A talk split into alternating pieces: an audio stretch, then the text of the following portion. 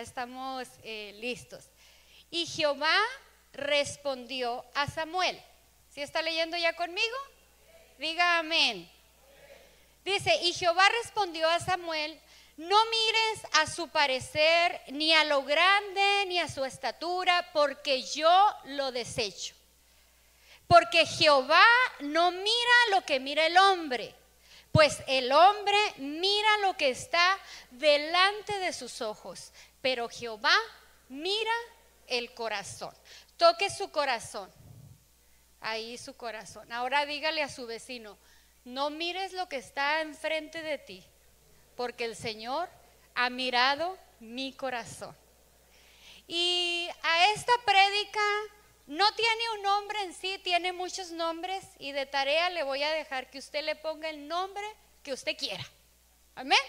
Porque a cada uno Dios le habla conforme a su necesidad. Y yo hace unas tres semanas compartía con mi esposo que Dios me había estado hablando a través de varios versículos que vamos a leer. Y, me ha estado hablando porque lo necesitaba. Pero nunca pensé que me iba a dar la oportunidad de compartirlo con ustedes y espero que les edifique.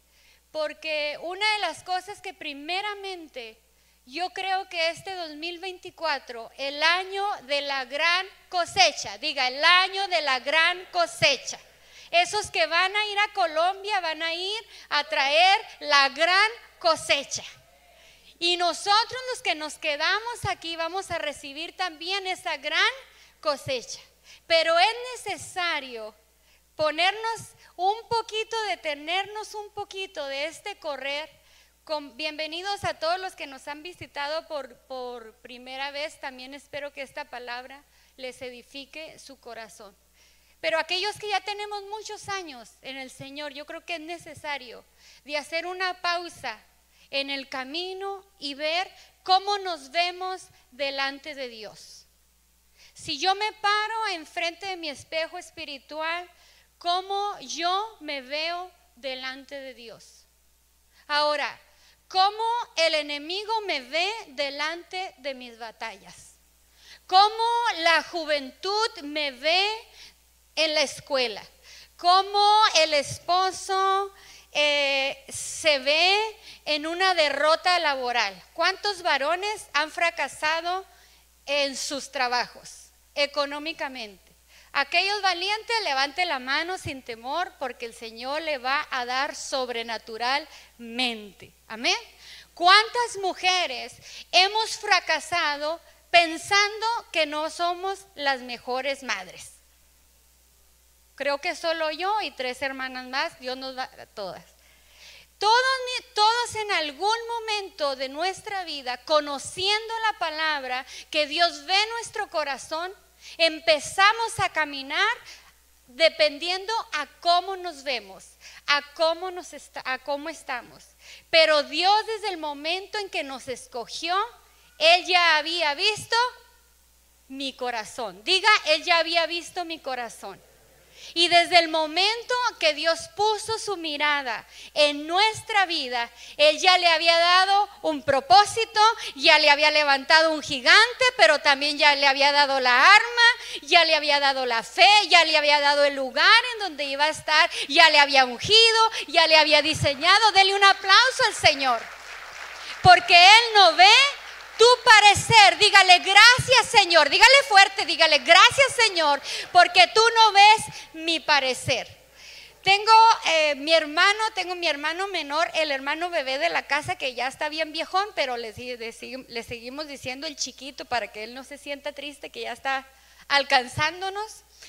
Y él nos dice algo muy lindo y siempre nos dice, cuando oramos por alguien de la familia o así, o, o queremos algo, y dice, es que Dios ya puso su mirada en él, pero es que él no sabe. Y Dios ya empezó el milagro. Y es verdad, diga, Dios ya empezó mi milagro y yo ni cuenta me he dado. Porque Dios no ve el parecer del hombre. Y eso es la primera cosa que yo quiero decirte en esta noche. ¿Cómo está tu parecer? ¿Qué es lo que te está moviendo ahorita? ¿Quién quieres que te aplauda? ¿Quién quieres que te halague? ¿Quién quieres que vaya y te toque el hombro aquí o cómo se hacen? Para sentirte, oh, alguien me vio.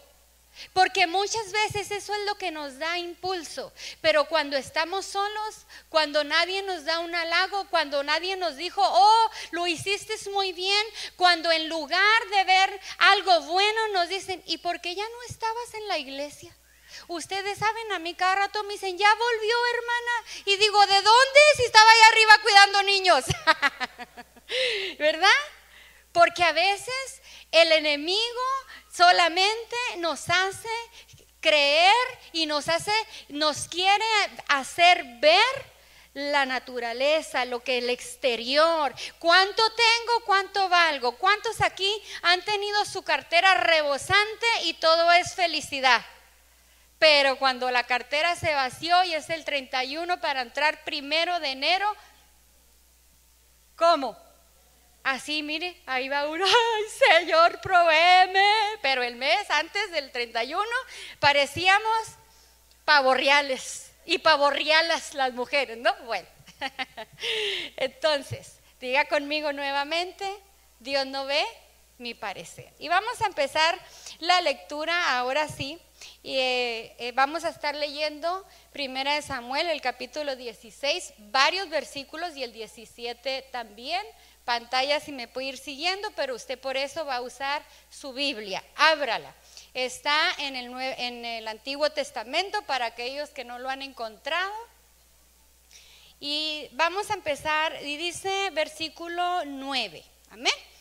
Eh, antes de esto, Señor, hoy te damos las gracias por este tiempo que tú nos regalas. Yo te pido Amado Jesús, que tú traigas la palabra, que tú traigas, Señor, la dirección, que tú des la sabiduría y sobre todo que, Dios mío, en este momento nuestros corazones estén dispuestos, Señor, para recibir lo que tú tienes habla a cada uno conforme a su necesidad, conforme a su petición, Señor. En el nombre de Jesús te lo pedimos. Bendecimos la vida de nuestros pastores, Alberto y Nardi Durán. Hoy, Señor, te damos las gracias por nuestros padres espirituales, Señor, que confían en tu pueblo, Señor, que confían, Señor, en nosotros, Señor. Gracias y les bendecimos en donde ellos están. En el nombre de Jesús. Amén y amén. Y dice ah, el versículo 10, le voy a leer y le voy a ir explicando qué es lo que quiero dejar en su corazón.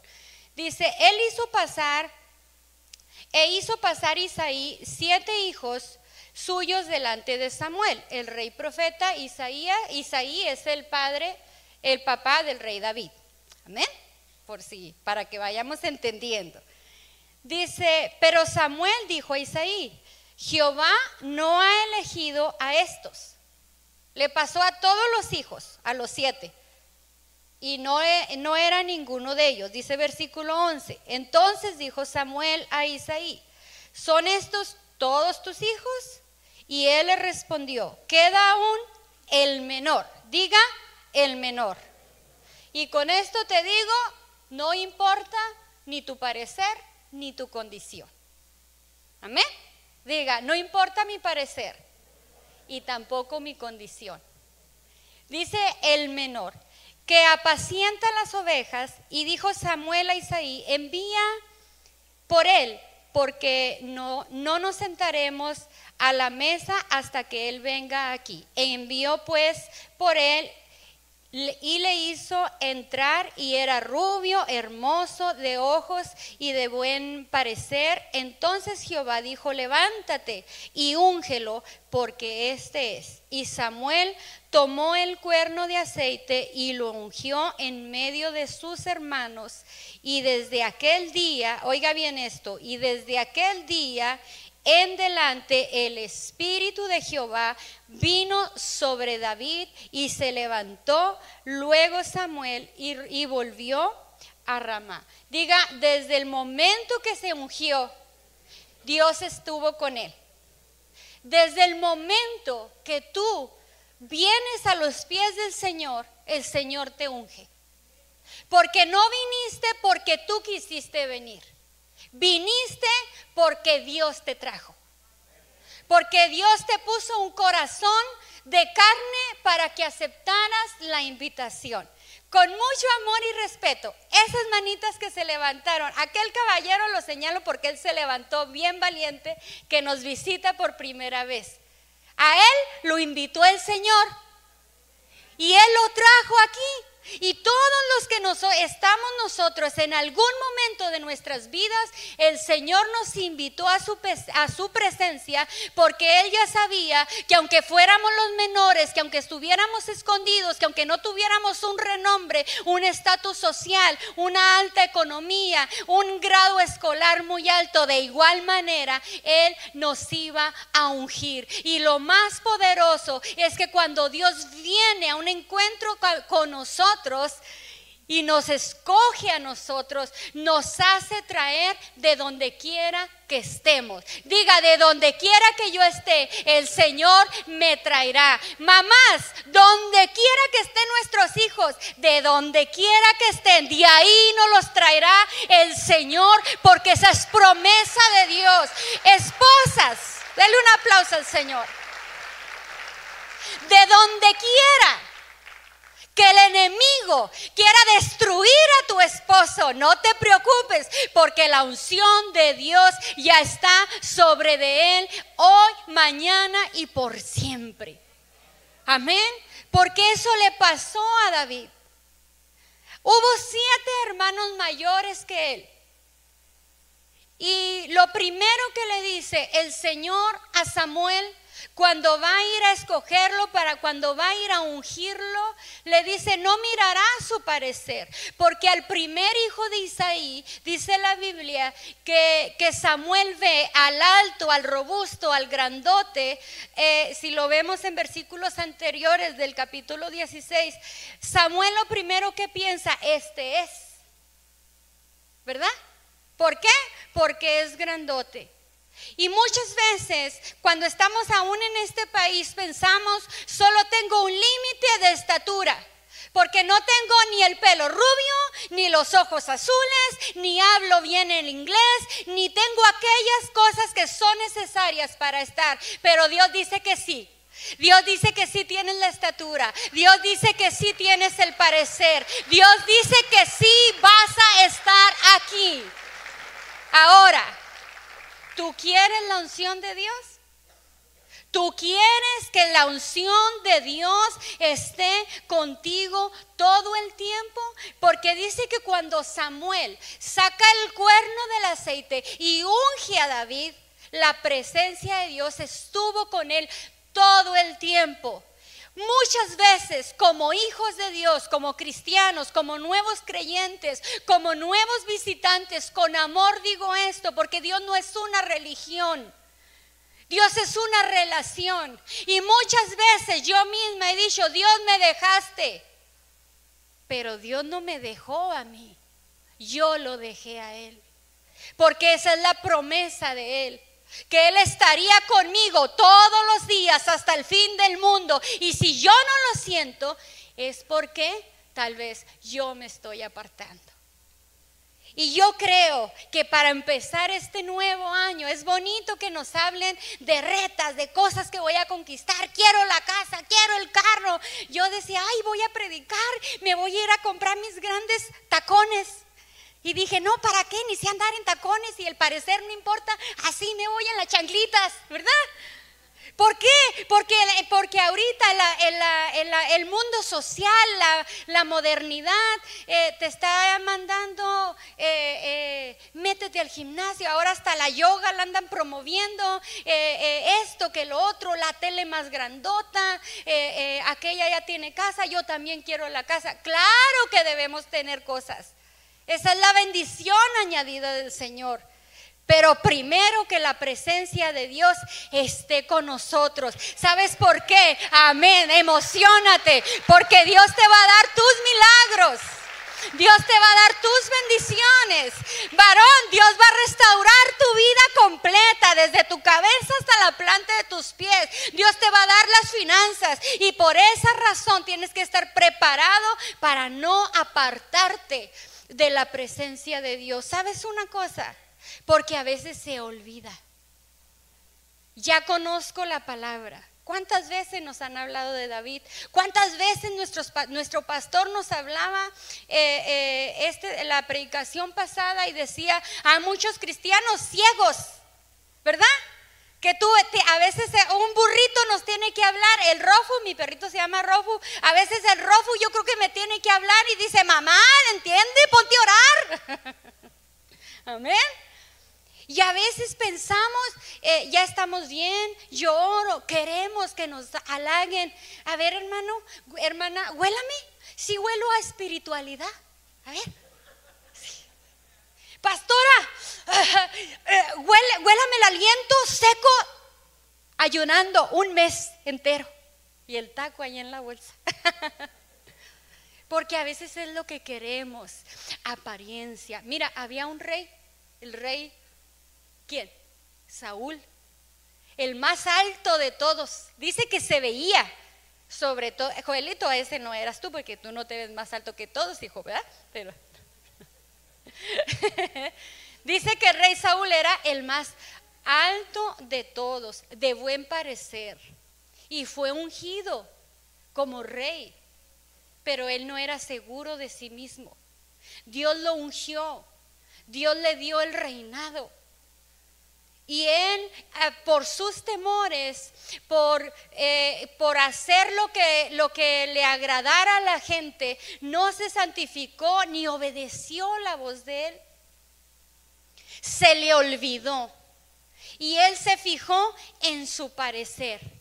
Que mejor me vea el pueblo, que yo le agrade al pueblo y no que le agrade a Dios. Mujeres y varones, hay un momento en nuestra vida donde tú vas a decidir o le agradas a toda la bola de amigos, perdón, espero no se llaman esa expresión, soy mexicana, a todos los que te rodean,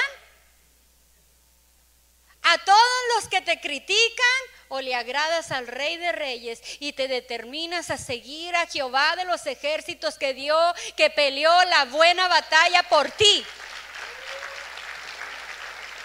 porque es bonito que vengan y nos digan, te va a ir muy bien, no te va a ir bien, si no te portas bien, no te va a ir bien. Dios te va a bendecir, pero si no obedeces la palabra, si no cumples los mandamientos, no te va a ir bien. En su misericordia Dios te ha sostenido, en su misericordia Dios nos ayuda, pero vienen esos golpes y golpes y golpes a causa de las decisiones que nosotros tomamos. Ahora, como hijos de Dios, como cristianos que somos, ya Dios nos ungió. Ya Dios nos dio a su Hijo Jesucristo, nos regaló la revelación de los siete derramamientos de la sangre poderosa de Jesús. Él nos enseñó las cinco confesiones de la fe que podemos declarar todos los días con autoridad ¿Qué es lo que vas a hacer? Te vas a ver en el espejo y vas a decir, hoy estoy muy deprimida. Hoy estoy muy enojada. Hoy estoy enojado. Me voy a ir para atrás. Yo le digo a mi familia, atrás ya no hay camino, ya no puedes devolverte. Ya estás aquí porque el Señor te llamó. Dice el versículo 14. Aparte, dejamos a David ungido, se devuelve a cuidar sus ovejas. Yo creo que en el tiempo libre él se perfeccionó en el arpa. El hermano Iván Pérez, él ora por muchos Davides. Ahí creo que sí hay uno, ¿verdad? Eh, y él fue ungido, pero no olvidó quién lo ungió. Ya había un propósito. Él ni cuenta se daba, pero ya Dios sabía para qué lo había ungido. Del otro lado, mire lo que dice. Dice el versículo 14 dice, el espíritu de Jehová se apartó de Saúl y le atormentaba un espíritu malo de parte de Jehová. Y les voy a leer rapidito Samuel 15, 22. Eh, 22b, la última parte del versículo. Y Samuel le habla a, Saúl y le dice, ciertamente el obedecer es mejor que los sacrificios, el prestar atención que la grosura de carneros. la presencia de Dios se apartó de Saúl por la desobediencia, por querer agradar a los demás y no agradar a Dios. Y yo les digo con todo mi corazón, porque a Dios me lo dijo a mí, o te detienes en el camino y te decides a quién vas a servir, a quién le vas a creer. Queremos declarar los mejores versículos de la Biblia. Queremos que nos impulsen, queremos que nos animen, queremos que nos echen porras, queremos que nos den siempre inspiración, inspiración. Pero esto es la palabra de Dios. Esto es lo que te dice. La obediencia vale más que el sacrificio. La atención a lo que escuchas de su palabra vale más que los gruesos carneros. De nada sirve. Me, me sacrifico me voy al trabajo todo el día y de, de ahí me voy a la iglesia, pero no eres obediente. Estás haciendo un sacrificio. La consecuencia es que nos vamos a enfermar si no comemos, si no nos cuidamos. Pero vale más la obediencia. Amén. Y, Saúl estaba atormentado porque él desobedeció a Dios. Pero había un menor que cuidaba ovejas, que fue ungido, porque ya Dios le tenía un propósito. Y muchas veces nosotros pensamos que solo venimos a Dios y, que solamente le servimos y solo venimos a la iglesia, pero no nos damos cuenta o no hemos entendido que ya Dios nos está preparando para algo más, que ya Dios, ya Dios tiene una tierra mucho más fuerte y mucho más firme de la que nosotros estábamos pensando. Dios tiene que llamar a uno, diga a uno, a uno de una casa a una de una familia y esa una tocará el arpa como David y hará que el espíritu del enemigo se detenga y se salga porque es la ungida del Señor. Y eso es lo que Satanás nos quiere robar. A la iglesia la quiere hacer tibia. La iglesia, eh, eh, el enemigo la quiere hacer que se enfoque en su parecer yo no me puedo enfocar en alguien más o en algo más. Yo tengo que ver que le agrade a Dios. Y eso no quiere decir que no voy a tener que enfrentar mis batallas, que no voy a tener que luchar y pelear por mi bendición. Que cuando venga un oso, cuando venga un león, como venían con David, me va a tocar pelear y probablemente saldré herida o saldrás herido. Pero vale la pena ponerte de pie y saber que si Dios te ungió, el enemigo no puede robar la unción ni de tu casa, ni de tu familia, ni de tu vida. Es el año de la gran cosecha. Sí es el año de la gran cosecha en nuestro corazón en nuestros pensamientos. Cristianos, todavía hablamos en, negativo, en murmuración, todavía nos señalamos en vez de ayudarnos cuando caemos. No es regaño, es entender que vale más la unción del Señor que todas esas cosas superficiales que no nos convienen. Hermana Ari, le dije porque me pusiera el semáforo, mejor apáguenlo por favor. No es verdad, ya estoy terminando. Pero espero que puedas entender, no importa ni tu parecer, diga, y no importa mi condición. Ahora, Dice, voy a leer esto rápidamente, pues síganme por favor, eh, Primera de Samuel 16 y vamos a leer 17 eh, en adelante. Saúl respondió a sus, a sus criados, buscadme pues ahora alguno alguno que toque bien y traédmelo. Entonces 18 dice, entonces uno de los criados respondió diciendo, he aquí, yo he visto a un hijo de Isaí de Belén que sabe tocar y es valiente. ¿Están conmigo? Ay, Dios mío, mire, dice, y sabe tocar y es valiente y es vigoroso y es hombre de guerra, prudente en sus palabras y hermoso y Jehová está con él. Diga cambio de condición. Diga Dios cambió mi condición. ¿Tú venías enanito hoy? Nadie. Yo creo que nomás yo porque ahorita ya me siento bien alta. ah, no es que estoy arriba, ¿verdad? Diga cambio de condición. Antes era el menor, el que cuidaba las ovejas. Ahora el Señor, ahora lo describe, yo he visto a uno que toca muy bien el arpa y es valero, es valiente, es vigoroso. Varones, con respeto les digo, es su tiempo. El varón de Dios tiene que recibir la gran cosecha espiritual de Dios. Que no sea solo la mujer la que está en la intercesión en la mañana y los viernes y en la madrugada. Es el tiempo que usted reciba la gran cosecha. Que digan, ese hombre de la construcción es bien valiente porque antes de ponerse a trabajar se pone a orar. Amén. Se pone a declarar la palabra. Y dice, eh, vámonos hasta el versículo 21, dice, y viendo David a Saúl, estuvo delante de él y le amó mucho y le hizo su, su paje de armas, como le dio un nombre. Y Saúl envió a decir a Isaí, yo te ruego que esté David conmigo, pues he hallado gracia. Eh, en mis ojos. Y cuando el espíritu malo de parte de Dios venía sobre Saúl, David tocaba el arpa, el arpa y tocaba con su mano y Saúl tenía el alivio y estaba mejor. Y el espíritu malo se apartaba de él. Toca tu Biblia. Si en tu casa, si en tu familia, porque esto es parte de la preparación a lo que Dios nos va a llevar hay algo que se está moviendo. Recuérdate que la unción está sobre de ti. Y tú vas a tocar el arpa y el espíritu del enemigo se tiene que ir.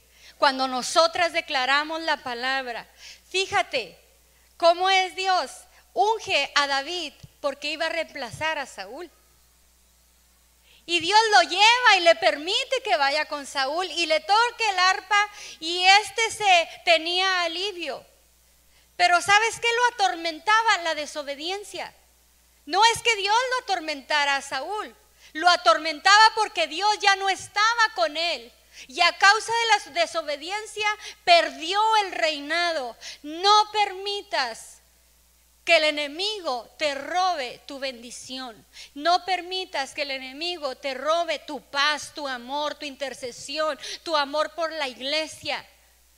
No permitas que el enemigo se robe la bendición de tu casa, la bendición de tu hogar. No permitas que el enemigo se robe tu relación con Dios, porque donde tú entres ahí está la paz, porque donde tú vayas ahí está la bendición, porque donde tú abras tu boquita, ahí la bendición de Dios es derramada. Y viene el momento, y con esto casi termino, casi termino. Dios unge a David. Dios lo prepara. Dios está con él. Dios le guía. Y él, mientras tanto, no se crece, no se hace vanaglorioso. Él sigue cuidando las ovejas de su padre, sigue eh, aprendiendo el arpa, sigue enfrentándose al oso, al león, sigue cuidando, pero sigue buscando la presencia del Señor, porque va a haber un momento donde vas a tener que enfrentarse a aquello que tiene que derribar. Y esta segunda parte de, esta enseñanza que Dios me regalaba a mi corazón, yo, yo pensaba hace como unas tres semanas que para conquistar hay que derribar. Es imposible que ganes sin tirar. Es imposible que conquistes algo si no remueves. Es imposible, mujeres, que te pongan la blusa nueva que tiene la etiqueta que perdiste en el closet si no te metes y ordenas el closet. ¿O no? Es imposible que te quepa el par de zapatos extra nuevo si no tiras los de hace 20 años que están allí con el agujero en la suela del zapato. Diga conmigo, para conquistar hay que derribar. Es bonito tener la unción de Dios, pero no es bonito enfrentarse a los gigantes. Es bonito llorar en la presencia de Dios, pero no es bonito llorar a causa del temor pensando que no lo vamos a lograr. O solo a mí me ha pasado. Es bonito decir, tengan fe. ¿Cuántos creen en el milagro? Te sales de aquí, ay Señor, no ha llegado el milagro. ¿O no? Pero hay un momento donde te vas a tener que enfrentar.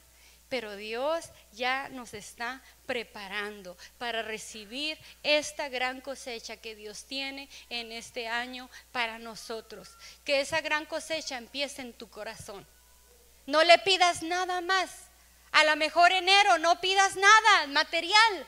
Pídele tu corazón al Señor. Pídele que te haga rebosar de su presencia y de su gozo. Dice versículo 4 del capítulo 17, salió entonces del campamento de los filisteos un paladín, el cual se llamaba Goliat de Gatat. Y tenía de altura seis codos y un palmo y traía un saco de bronce en su cabeza y llevaba una cota de malla y era el peso de la cota cinco mil ciclos de bronce. Versículo 6 dice, sobre sus piernas traía grebas de bronce y, jabalí, y jabalina de bronce entre sus hombros. El asta de su lanza era como un rodillo de telar y tenía el hierro de su lanza 600 ciclos de hierro y e iba su escudero delante de él. Y separó, el versículo 8 dice, y separó y dio voces a los escuadrones de Israel diciéndoles,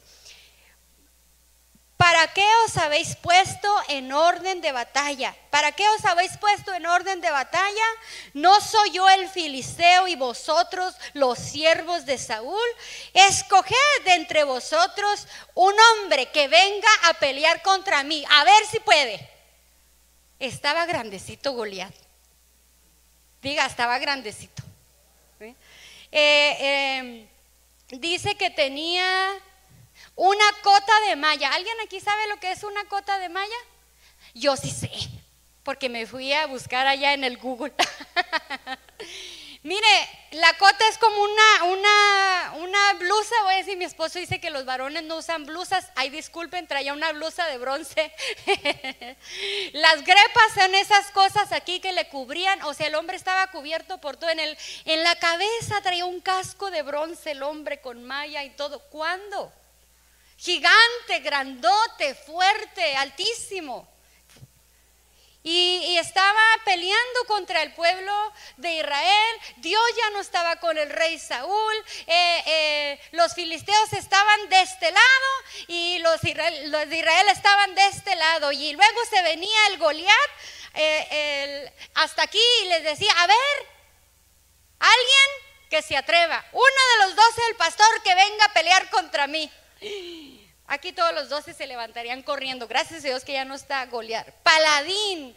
Paladín, el significado de paladín es un hombre valeroso, fuerte, de guerra, peleador, que lucha por algo que él quiere. O sea, él ya tenía un parecer ante la gente muy fuerte. Diga, va a venir mi tiempo en que tendré que enfrentar a Goliat. ¿Cómo es el Goliat que está delante de ti? ¿Cuánto mide? ¿Cuánto pesa? ¿Cuántas veces al día te está gritando, hey, no que muy santo, no que muy cristiano, no que fuiste a la iglesia anoche? ¿O no? Porque hay momentos que nos toca derribar para conquistar. Y muchas veces el enemigo grita mucho, habla mucho, usa personitas que no conocen de Dios para herirnos, para lastimarnos en el trabajo, en el medio donde tú te mueves.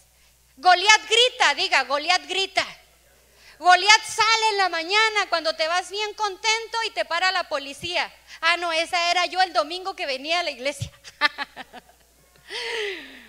y grita. ¿O no? ¿No te ha gritado Goliat una noche? ¿No te ha gritado Goliat eh, eh, usando el rostro de tus hijos o de tu esposo de tu esposa? De la cuenta bancaria, de aquello que deseas, de aquello que anhelas. No te grita Goliat a los que tenemos familia lejos y no hemos podido ver durante años. No quiere Goliat y decirte qué estás haciendo. No vas a poder. Y ahí es cuando otra vez el enemigo nos quiere devolver a mirar nuestro parecer. Pero no importa ni mi parecer ni mi condición cuando yo reconozco que para conquistar hay que derribar. Y no me puedo seguir alargando como pensé que iba a poder en todo el, en todo el capítulo.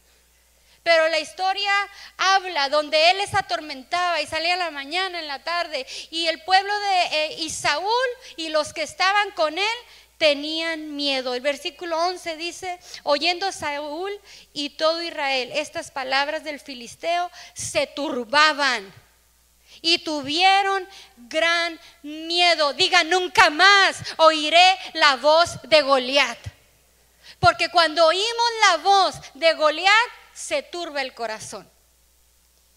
Y da miedo. Y la palabra de Dios dice que el miedo pone lazo. Te ata, no te deja avanzar, no te deja arrebatar tu milagro. ¿Todavía están contentos? Amén. ¿Cuántos todavía están contentos? ¿Cuántos están dispuestos que, que para, para conquistar hay que derribar? ¿Cuántos están dispuestos a derribar? ¿Qué tenemos que derribar? ¿Qué hay que derribar? ¿Te tienes que derribar tú mismo? ¿O tú misma? Yo creo que sí.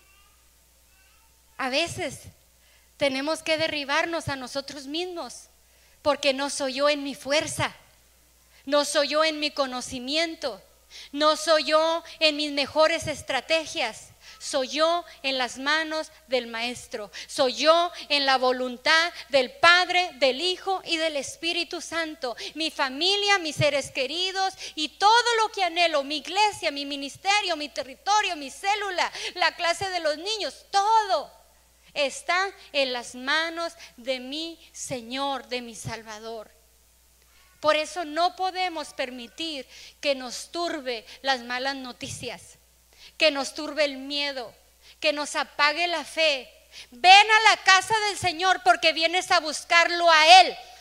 Cuando te salgas, saluda a todo mundo, pero cuando entres, entra en reverencia, alaba al Señor. No vienes a hacer socialidad a la casa de Dios, vienes a honrarlo a Él.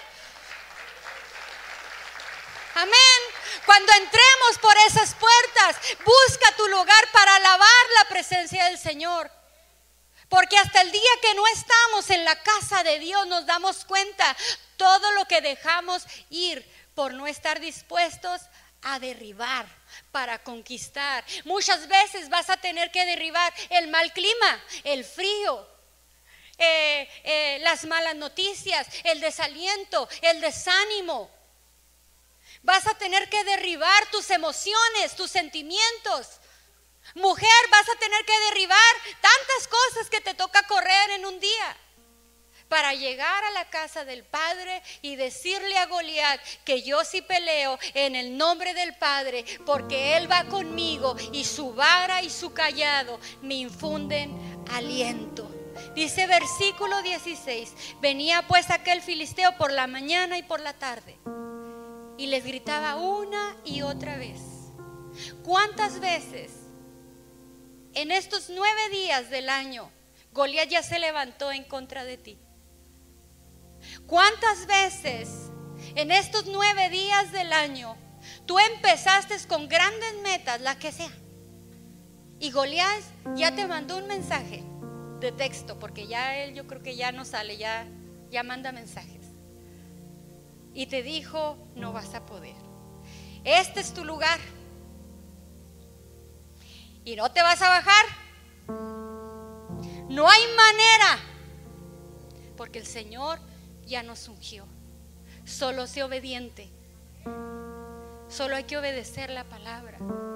Jóvenes, decídanse, defínanse. No puedes jugar a venir a la iglesia y tener una doble vida afuera. Hombres adultos, mujeres adultas, definámonos. Ya no perdamos el tiempo. En el mundo no hay nada que pueda llenar el corazón del hombre más que la presencia de Jehová de los ejércitos. No hay nada. Y aunque Goliat grite en la mañana, en la tarde y en la noche, yo diré, Señor, tú vas delante de mí.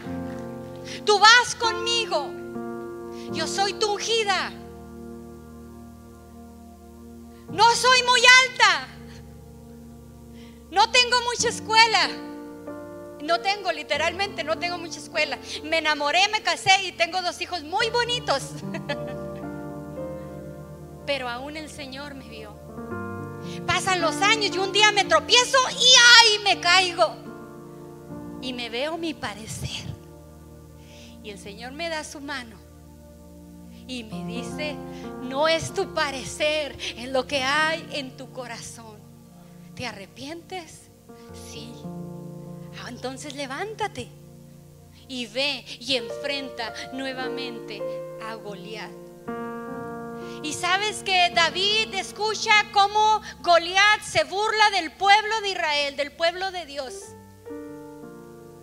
Y él dice, ¿quién es este incircunciso que se ha atrevido a meterse contra el escuadrón de Dios, contra los, hijos de Dios?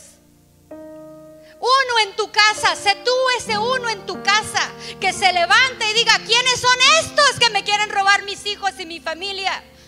¿Quiénes son estos incircuncisos que se quieren robar mi fe? ¿Te ha costado traer tu familia a la iglesia porque te quieres ir de la iglesia ahora? Te costó levantarte para la intercesión porque hoy ya no quieres seguir cuando ya los que querías ya están conectados. Diga conmigo, ¿quiénes son esos incircuncisos que se quieren atrever a robar mi casa? y lo que en ella hay, porque todo lo que hay en mi casa le pertenece al Señor. Y aunque de Saúl y todos tenían miedo. Y aquí termino. David no tuvo miedo y le dijo, yo voy a ir. Y, y termino diciéndote, no te puedes poner la vestidura de nadie más para conquistar tu propia batalla. Cuando David va y le dice al rey Saúl que él va a pelear, y aunque Saúl le dice, no vas a poder, tú eres muy, tú eres un muchacho. Él ya ha peleado, pero aún así lo deja y le coloca la armadura de Saúl, el rey, y le queda grande. Y Saúl se la quita. Y muchas veces hay tanta gente que nos inspira, pero no podemos buscar ser como esa gente porque Dios ya tiene tu propia vestidura. Diga, Dios ya tiene mi propia vestidura. No puedes orar o cantar o tocar el piano como alguien más, porque ya Dios tiene tu propia voz, tu propia vestidura. Y dice la palabra que David se la quitó y agarró su callado y buscó cinco piedras. Y se va con, el, con Goliat. Y viene Goliat corriendo al encuentro de David. Y Goliat mete su mano y saca la piedra y saca su onda y tira y le da en la frente a Goliat. Porque para conquistar hay que derribar al enemigo de tu vida y de mi vida. Y no puedes usar otra vestidura. No puedes usar la vestidura de alguien más, de un líder de la iglesia, de una hermana que ora muy bonito, de alguien que habla muy bonito, porque tú tienes tu propia vestidura, tú tienes tu propia unción. Tú tienes tu propia voz que el Señor habla a través de ti. Yo te digo, y cierra tus ojos y medita en esto. ¿Cómo es tu parecer? ¿Cómo estás? ¿Cuál es tu condición? Dice, no sé, no, no puedo hablar mucho a fondo, pero cuando la persona va entrando en edad, el hueso, el hueso empieza a desgastarse un poquito y, en vez de que la, persona de la tercera edad eh, siga creciendo, se va disminuyendo. Menos hermano Pedro. Hermana Ruth, no, ni yo ni nadie. Nosotros no. Pero en vez de estar más grandotes, se van haciendo más chiquitos. ¿Tú te has hecho chiquito por las circunstancias? ¿Estás en una condición mala? ¿Estás en un momento donde dices, definitivamente a Goliat lo derribé muchas veces, pero esta vez ya no tengo fuerzas? Yo quiero decirte de parte de Dios que sí puedes derribar una vez más a Goliat y así fueran mil veces, lo vas a poder derribar si realmente tú vas con la presencia del Señor, porque fue lo que dijo David, yo voy con Él. Más adelante en el Salmo 23 David nos habla que su vara y su callado nos infunden aliento. Y el callado lo llevaba David cuidando ovejas. Y hoy la palabra del Señor te infunde aliento.